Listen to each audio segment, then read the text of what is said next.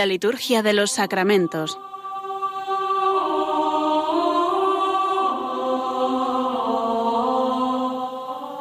Con el Padre Juan Manuel Sierra.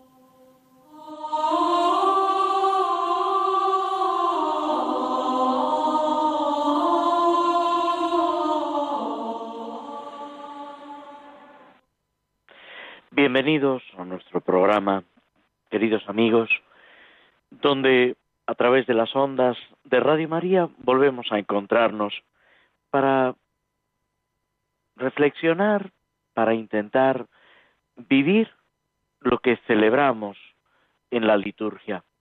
La liturgia es, con la definición que recoge el Concilio Vaticano II, el ejercicio del sacerdocio de Cristo, al que se asocia toda la Iglesia, y por eso mismo todos y cada uno de los bautizados. Es algo que nos pertenece, que debemos vivir y que al mismo tiempo debe alimentar, ir configurando toda nuestra existencia en ese trato con el Señor, como los apóstoles. Seguimos en estos domingos del tiempo ordinario que preceden al comienzo de la cuaresma. Es un tiempo para acompañar a Cristo en su vida pública, en su enseñanza, en sus milagros, para ser testigos de esa salvación que se produce en primer lugar en nuestros corazones, pero que también afecta a la Iglesia, al mundo entero. Es, como le decía Jesús a sus oyentes, el reino de Dios que ha llegado a vosotros. Un reino de Dios que sufre violencia. A veces nos gustaría que todo transcurriera pacíficamente, que no hubiera problemas, contradicciones. Y aquí resuenan esas palabras que no este domingo, sino el anterior, en la fiesta de la presentación del Señor, decía el anciano Simeón, es como una bandera discutida. Está puesto para que muchos caigan y se levanten, para poner claro la actitud de tantos corazones. Por eso es fundamental nuestra adhesión a Cristo, conocer a Cristo, amar a Cristo, seguir a Cristo. Y eso es lo que la Iglesia va realizando a lo largo de los siglos en cada uno de sus hijos, en tantas mujeres y hombres que han escuchado la voz de Cristo, han sentido esa llamada a una especial intimidad con Él y han respondido como miembros vivos de la Iglesia. La Iglesia somos todos nosotros unidos a Cristo, Cristo en nosotros. Un autor del siglo XX se alegraba diciendo, la Iglesia despierta en las almas y sin embargo tiene que seguir espabilándose, si me permitís la expresión. Tenemos que seguir convenciéndonos, avivando en nosotros esa conciencia de ser miembros de la Iglesia, que equivale a ser miembros del cuerpo de Cristo. En estos días también se van sucediendo las celebraciones de santos. Hoy mismo, 10 de febrero, celebramos a Santa Escolástica, Virgen, hermana de San Benito. También, lo mismo que San Benito en el monacato masculino, Santa Escolástica en el monacato femenino destaca. Y la lectura que el oficio de lectura, la liturgia de las horas del rito romano nos presenta hoy. Es precisamente un pasaje escrito por San Gregorio Magno, también él benedictino, que luego llegó a ser papa, donde cuenta el último eh, encuentro de San Benito y su hermana Santa Escolástica, como Santa Escolástica, eh, se encuentra, recibe la visita de eh, su hermano de San Benito, acompañado por algunos discípulos, y pasan el día en alabanza a Dios y en santas conversaciones. Y cuando va a terminar el día, cuando San Benito quiere regresar al monasterio, su hermana le pide que se quede con él, con ella, para dedicarse a hablar de los gozos de la vida del cielo. San Benito dice que de ninguna manera que él no puede estar fuera del convento, del monasterio, mejor dicho, y entonces Santa Escolástica, con esas reacciones propias de los santos, se pone en oración y en ese mismo momento se desata una gran tempestad, rayos, truenos, una lluvia copiosísima, y no pueden salir de, del lugar, del refugio en el que se encontraban. Y entonces San Benito empieza a quejarse, Dios Todopoderoso te perdone, ¿qué es lo que has hecho? Y ella responde, ya ves, te he suplicado a ti y no has querido escucharme. He suplicado a mi Dios y me ha escuchado. Ahora sal si puedes. Déjame y vuelve al monasterio. Y dice San Gregorio Magno, Benito, que no había querido quedarse por propia voluntad, tuvo que hacerlo por fuerza. Y pasaron toda la noche en vela, recreándose en santas conversaciones sobre la vida espiritual. Dice, no es de extrañar que prevaleciera el deseo de aquella mujer, ya que como dice San Juan, Dios es amor, y por esto pudo más, porque amó más. Tres días más tarde, Santa Escolástica muere, y San Benito tiene esa visión de ver el alma de su hermana que sube al cielo. Dios que escucha nuestras oraciones, que atiende incluso pues esos pequeños deseos de los santos. La oración colecta de hoy, muy sencilla, simplemente pide que por su ejemplo sirvamos con caridad pura y alcancemos los saludables efectos del amor de Dios. Ese amor de Dios que llena las vidas de los santos, ese amor de Dios que también celebramos mañana en la fiesta de la Virgen María de Lourdes, esas apariciones a Santa Bernadette que son una muestra de ese amor entrañable de la Virgen María, que se dirige a la Iglesia y a cada uno de nosotros. Y el 14 de febrero celebraremos los santos Cirilo, monje, Metodio, obispo, patronos de Europa, con San Benito, con Santa Catalina de Siena, con Santa Teresa Benedicta de la Cruz, con Santa Brígida. Estos dos santos, Cirilo y Metodio, que han nacido en Oriente, se empeñan en ese trabajo por la unidad de la Iglesia. Y la Iglesia nos lo propone, queriendo lo que pedía San Juan Pablo II, respirar con esos dos pulmones de Oriente y Occidente, esas dos partes de la Iglesia que presentan el mismo Evangelio, el mismo mensaje de salvación, la misma acción de Dios, pero con notas diversas, con aspectos, con subrayados, podemos decir, que son distintos.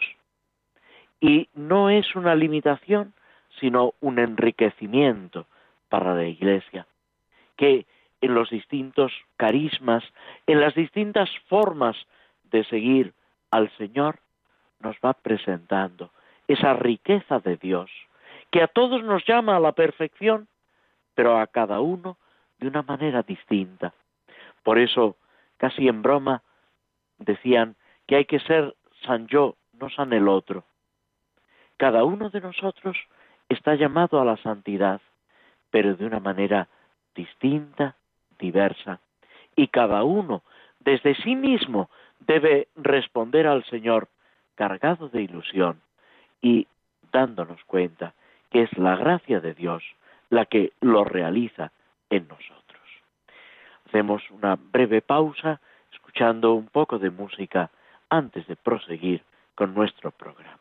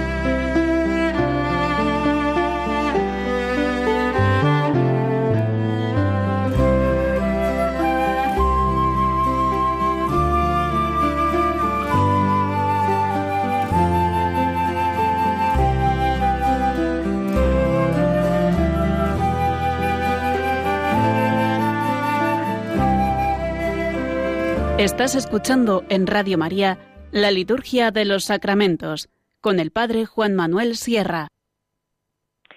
Vamos a tomar una poesía de José María Pemán, Acto de Fe. En el nombre de Dios, de los amores, canto la fe que llena el alma mía y la ofrendo en tributo de poesía que ha brotado en mis labios pecadores. Ante la faz del mundo sin temores, como los hombres de mi raza un día, yo confieso con firme valentía la fe que me legaron mis mayores.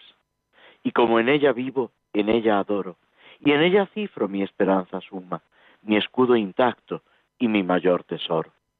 Ante esta edad burlona y descreída, la confieso y la firmo con mi pluma, y si fuera preciso, con mi vida. Pues este deseo, este propósito, que debe ser también de cada uno de nosotros, nos sirve para introducirnos en las misas por la Santa Iglesia que aparecen en el misal romano. Son misas y oraciones dentro de ese capítulo que el misal romano nos ofrece por diversas necesidades. Comienza este apartado precisamente con oraciones por la Iglesia. La Iglesia, lo recordábamos al principio del programa, es el cuerpo de Cristo.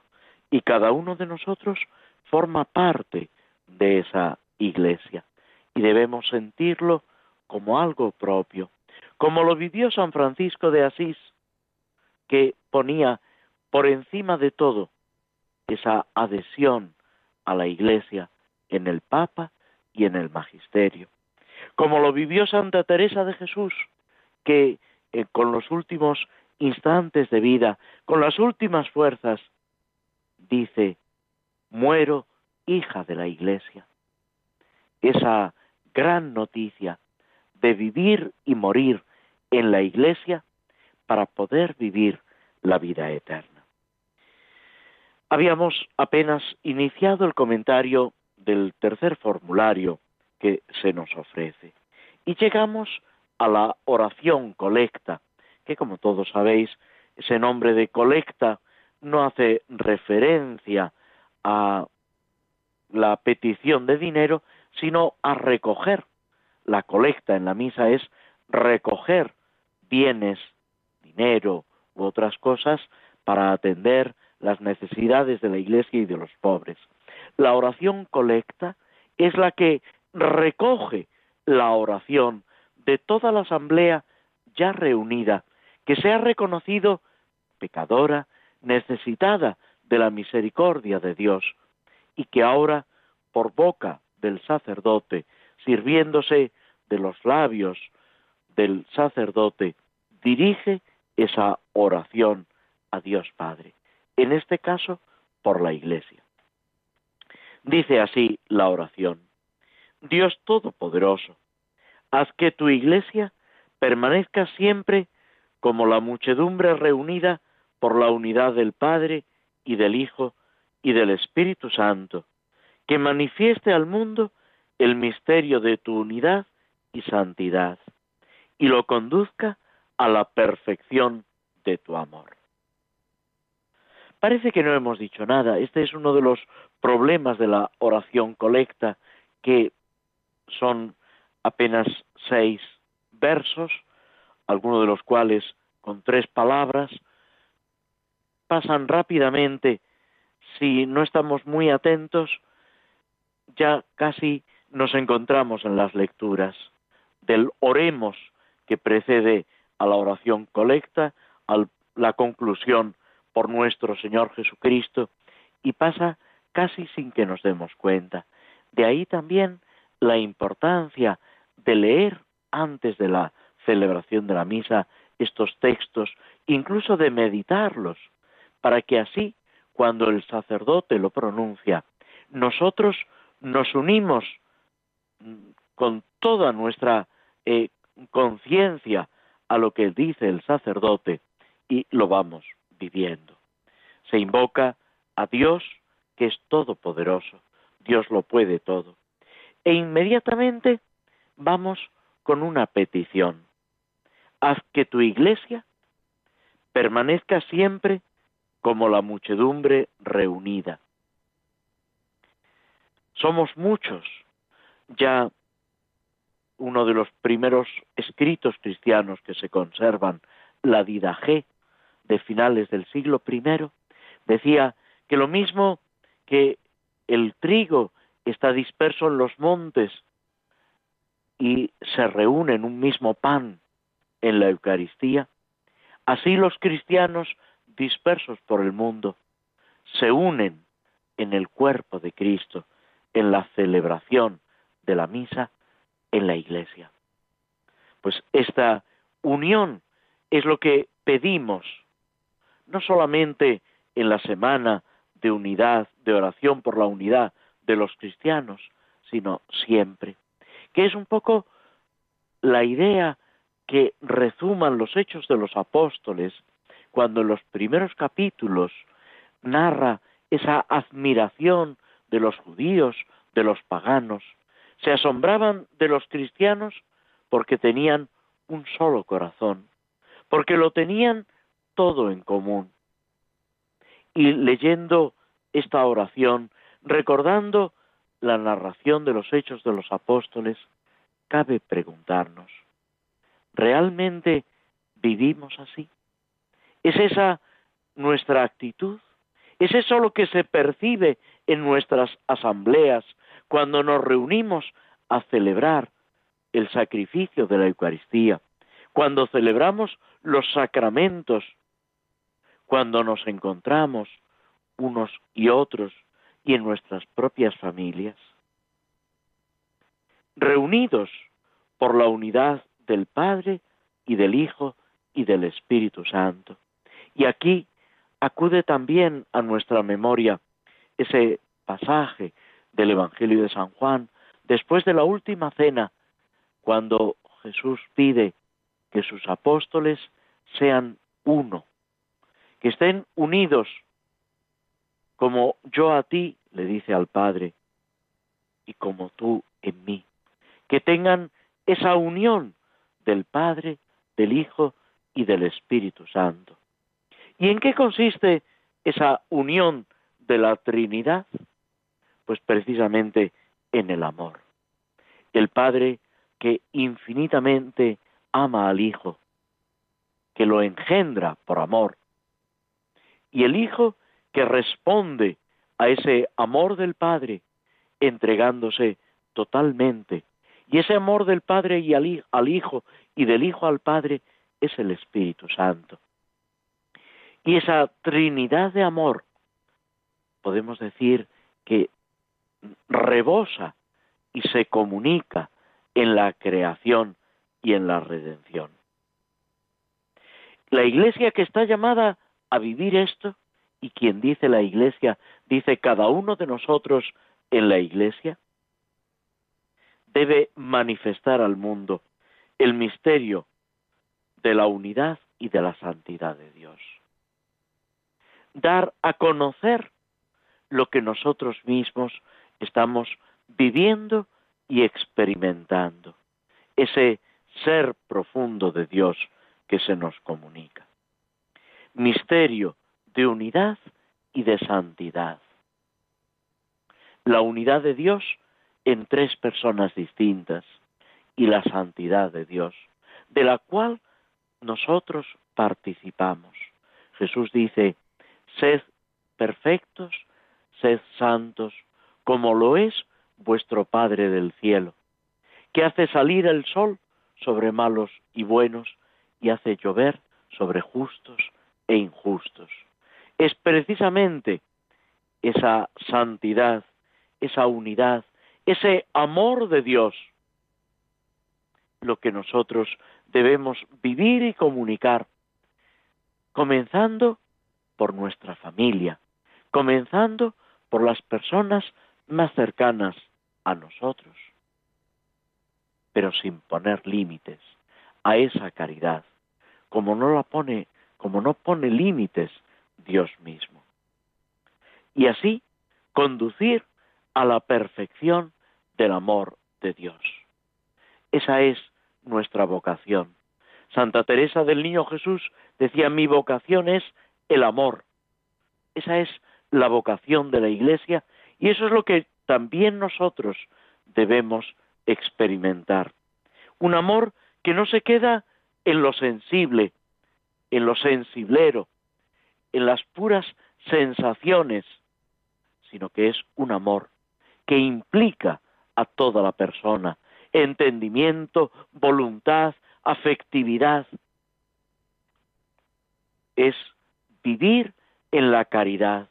Y aquí permitidme que me refiera de nuevo a ese escrito del apóstol San Pablo en la primera carta a los Corintios, el himno de la caridad, donde San Pablo, después de hablar como la fe y la esperanza, que son importantísimas, tienen fecha de caducidad. En el cielo no habrá ni fe ni esperanza, pero permanecerá la caridad. Y San Juan de la Cruz decía, al atardecer de la vida te examinarán del amor. Es esa pregunta única, ese tema único a desarrollar que debe ocupar toda nuestra existencia. Que muchas veces no es fácil. Encontramos dificultades a nuestro alrededor, en el ambiente, en el mundo que nos rodea y en nuestro propio corazón. Pero Cristo nos está enseñando y nos dice, aprended de mí, que soy manso y humilde de corazón. Y tenemos que pedirle que arranque nuestro corazón de piedra y nos dé un corazón semejante al suyo. Un corazón que, abierto, traspasado, se derrama para dar vida al mundo, para comunicar esa caridad por donde quiera que pasa. Con esto nos detenemos de nuevo unos instantes antes de pasar a ese comentario y a esa reflexión sobre los salmos.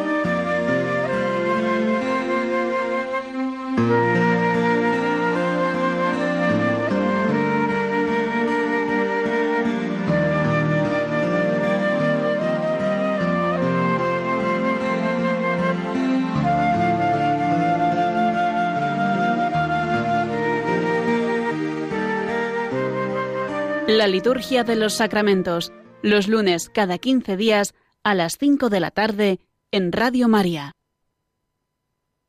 Otros versos de Pemán dicen, y al fin rendido, quisiera poder decirte cuando muera, Señor, ya no tengo nada de cuanto tu amor me diera, todo lo dejé en la arada a tiempo de sementera.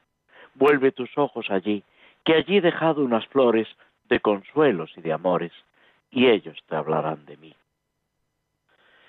Y pasamos al Salmo 25, que habíamos comenzado en el programa anterior, esa petición del salmista que se siente injustamente acusado y acude a Dios.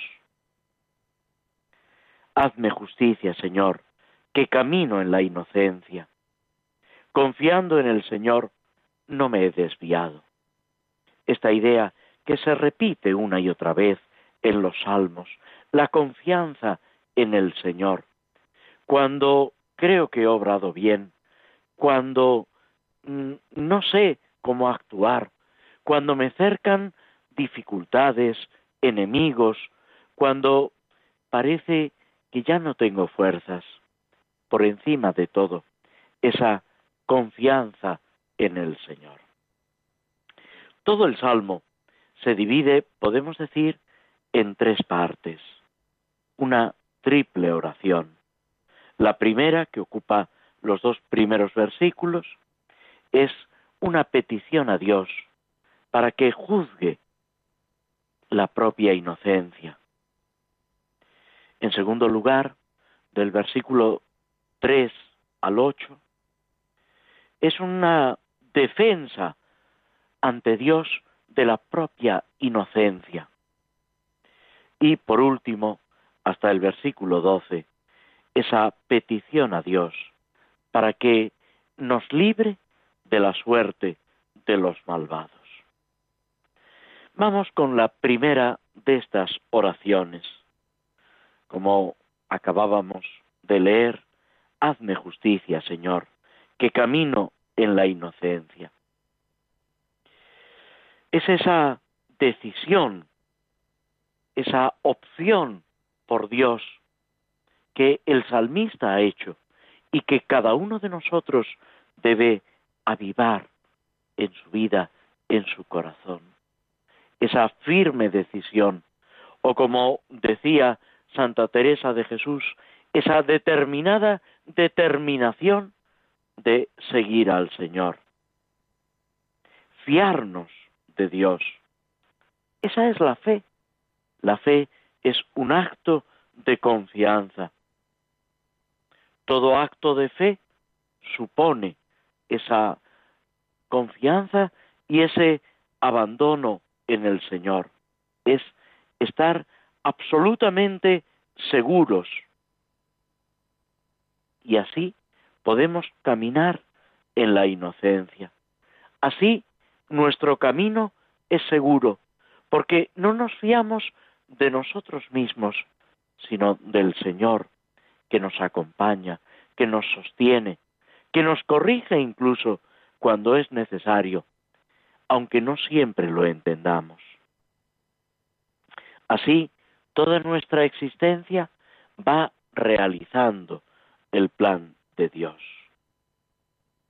En el versículo segundo es casi una petición audaz.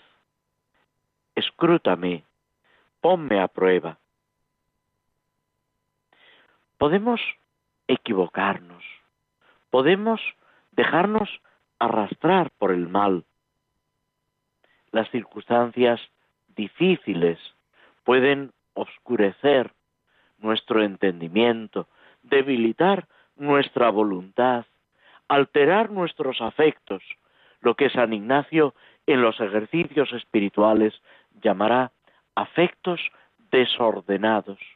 Y Prácticamente todos los ejercicios espirituales van dirigidos a eso, a ordenar nuestra vida, toda nuestra vida conforme al Evangelio, conforme al amor y a la presencia de Cristo. Con frecuencia somos malos jueces de nosotros mismos.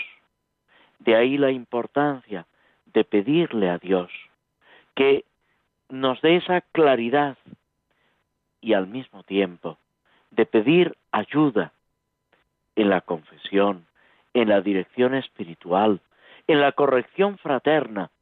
Es algo que también en la misma familia se debe cuidar, corregir con caridad, advertir de los peligros.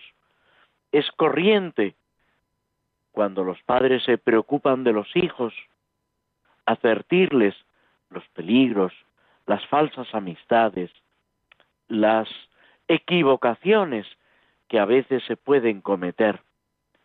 Pero también es importante entre los cónyuges. Y cuando ya se llega a una cierta madurez, también los hijos deben ayudar a los padres en ese camino de la vida, observando con humildad, con obediencia, cumpliendo, qué duda cabe, el cuarto mandamiento de honrar, respetar al padre y a la madre, pero también por eso mismo, sabiendo advertir, observar, corregir si llega el caso, para que todos vayamos recorriendo ese camino de santidad al que Dios nos ha llamado. Es importante el examen de conciencia a la luz que esa lámpara de la gracia de Dios nos comunica, descubrir el fundamento de nuestras acciones, cómo avanzamos o no en el camino del seguimiento de Cristo. Un examen que no se ciñe a las obras externas, sino que debe abarcar los sentimientos más profundos del corazón, las intenciones más ocultas de la voluntad. Eso supone sondear las entrañas y el corazón. Literalmente pasar a fuego, como por un crisol. San Pablo, hablando a los primeros cristianos, les dice que cada uno mire cómo construye. Y el día del fuego se verá la solidez de cada construcción. El fuego pone a prueba la resistencia de tantos materiales, de tantas construcciones. Las dificultades lo sabían los primeros cristianos amenazados por el peligro de sufrir tormentos, de llegar hasta el martirio. Y el martirio es dar testimonio de Cristo hasta el derramamiento de la propia sangre, hasta perder la vida si fuera necesario. Porque no hay nada comparable a gastar la vida en servicio de Dios. No hay nada comparable a vivir esa plenitud del amor que nos lleva a darlo todo por el Señor.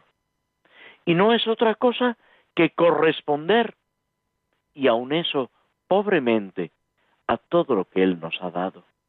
Nos ha dado la propia vida natural, pero también la vida sobrenatural.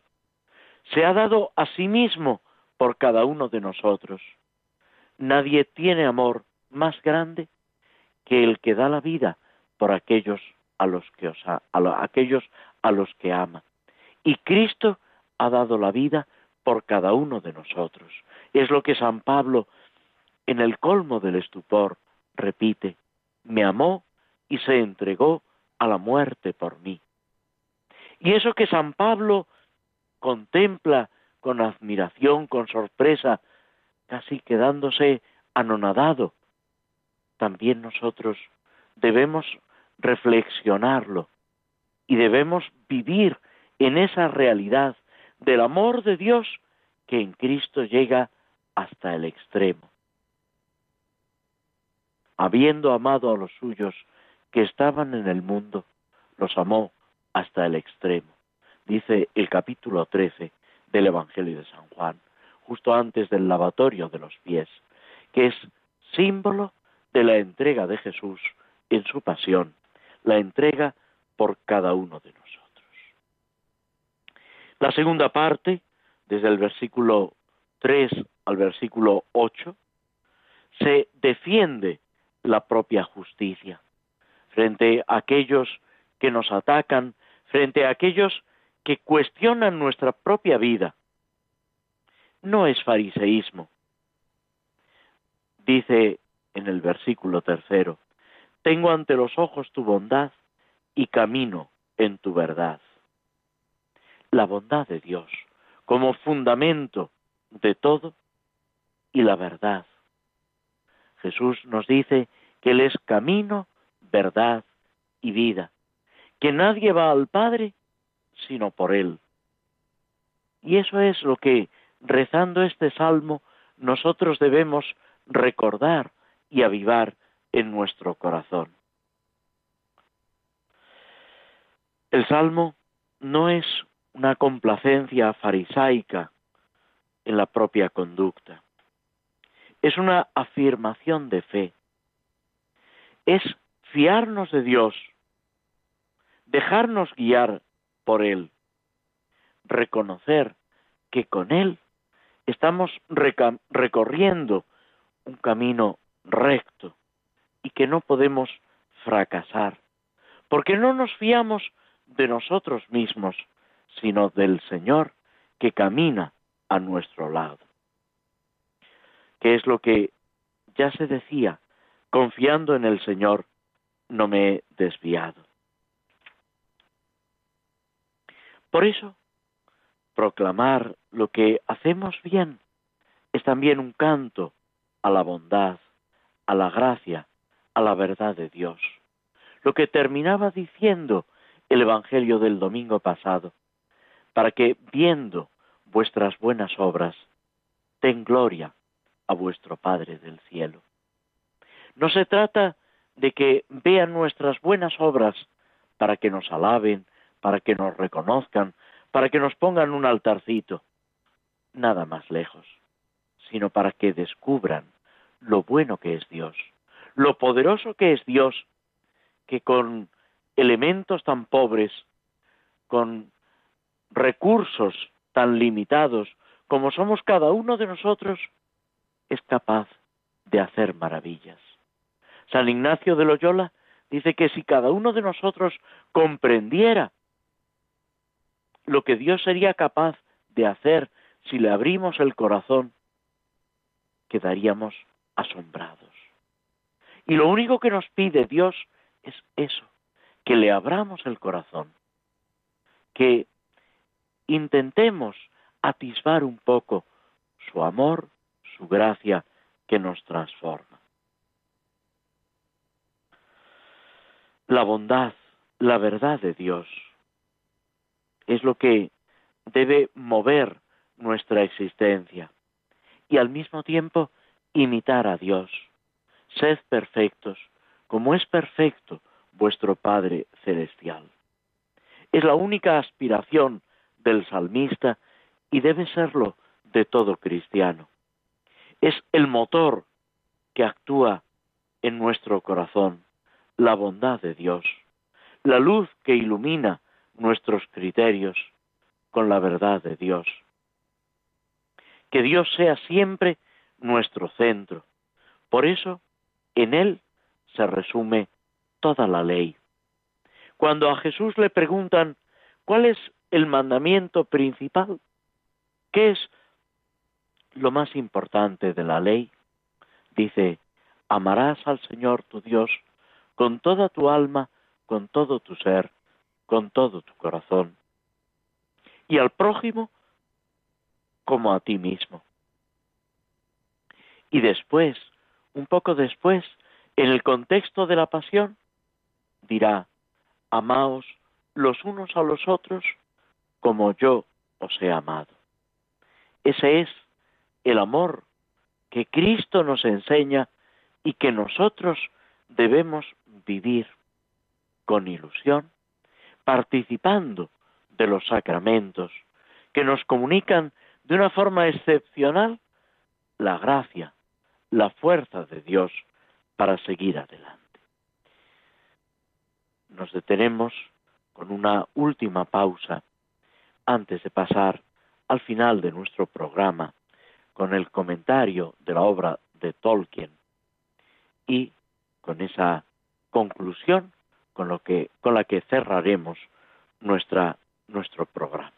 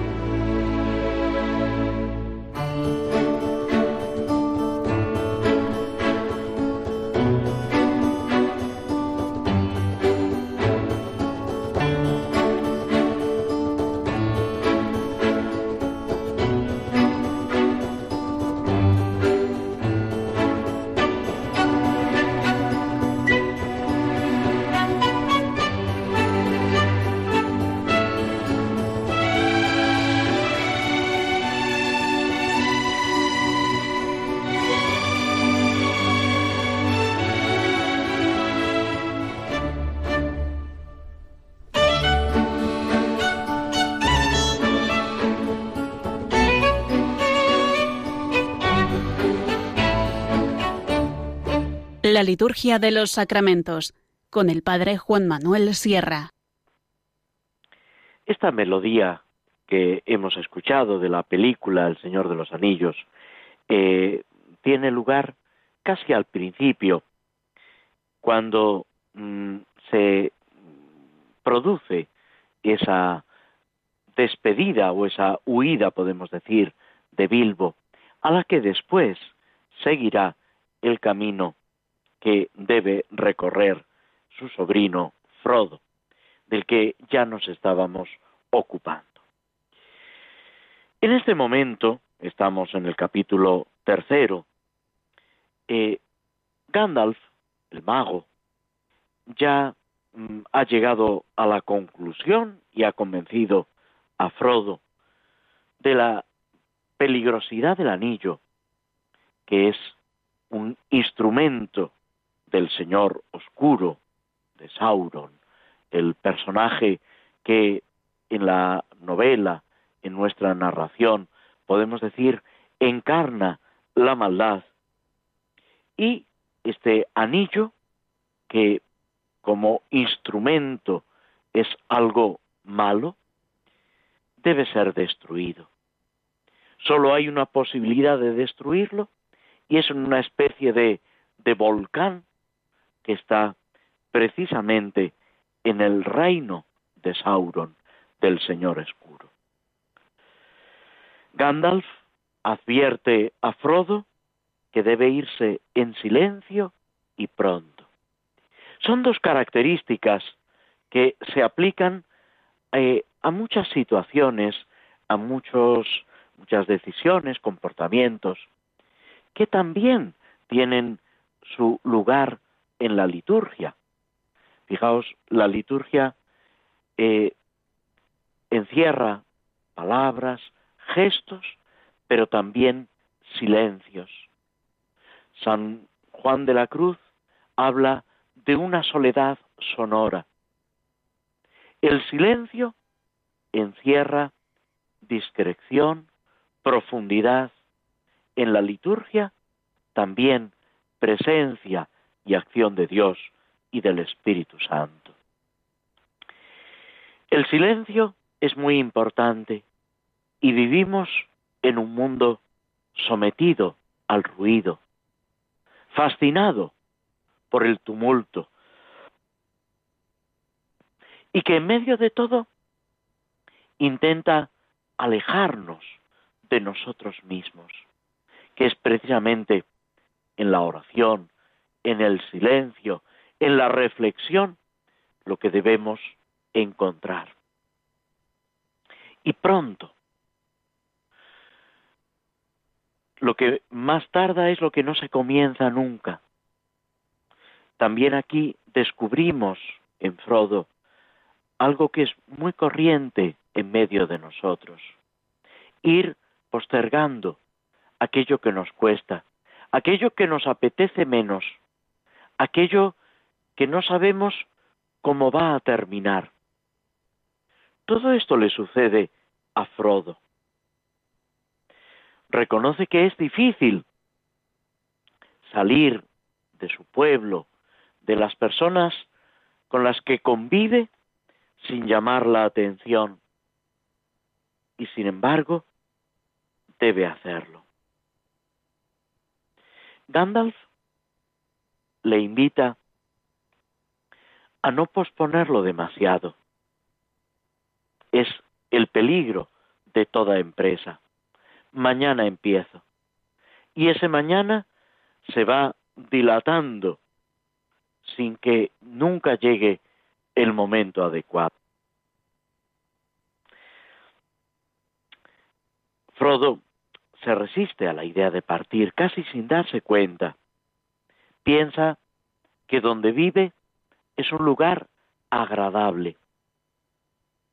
También esto lo descubrimos en el mismo Evangelio, cuando Jesús llama a algunos a seguirlo.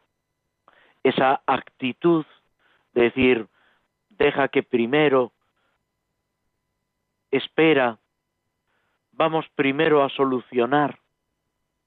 Y sin embargo, Dios irrumpe en nuestra vida y nos invita a seguirlo por encima de todo. Ese caminar en la verdad, en la integridad que decíamos en el Salmo hace un momento. Frodo no se siente movido a partir. Y sin embargo, sabe que debe hacerlo. Va a buscar una fecha especial, el cumpleaños de su tío Bilbo, precisamente el aniversario de cuando Bilbo se fue y le dejó el anillo, le dejó la casa, le dejó todas las posesiones que tiene. Ese momento de añoranza, de avivar la amistad, el cariño de Bilbo, es lo que le va a ayudar también a partir. Y aquí tenemos otro curioso ejemplo de cómo los afectos pueden ayudar o estorbar. Decían que lo afectivo es lo efectivo.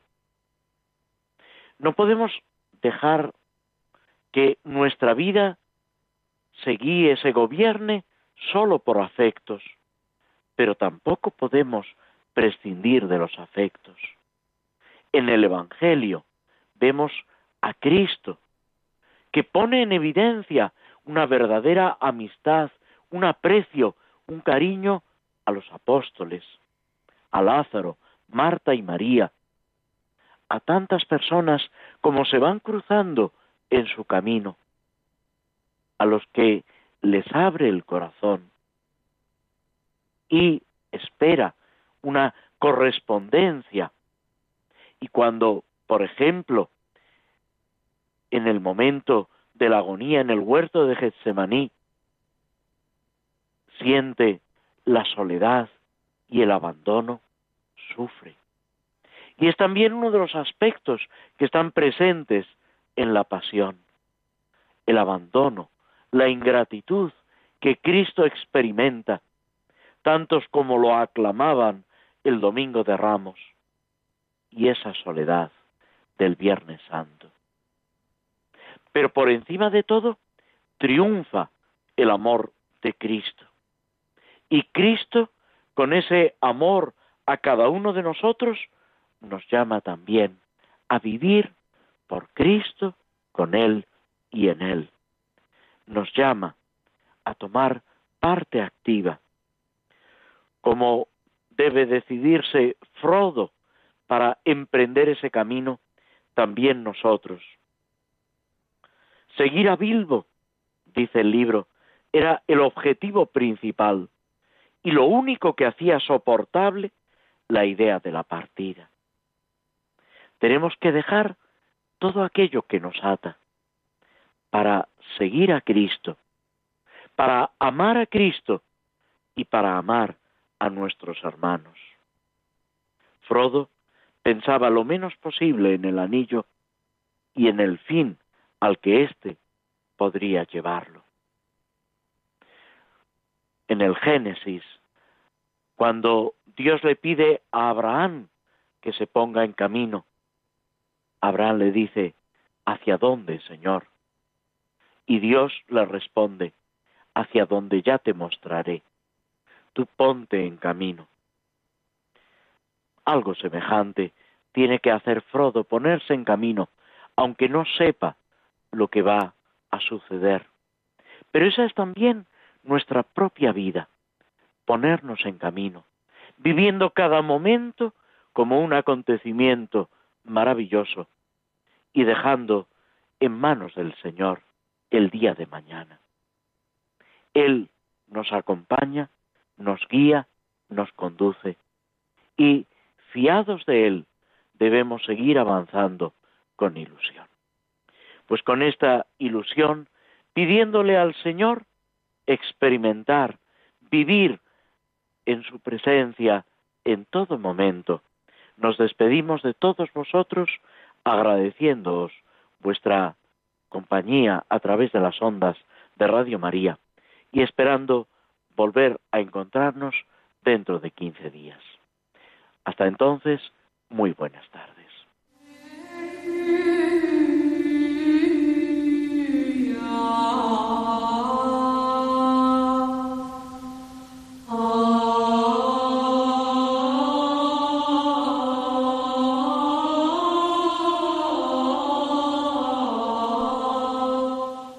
Así concluye en Radio María la Liturgia de los Sacramentos, un espacio dirigido por el Padre Juan Manuel Sierra.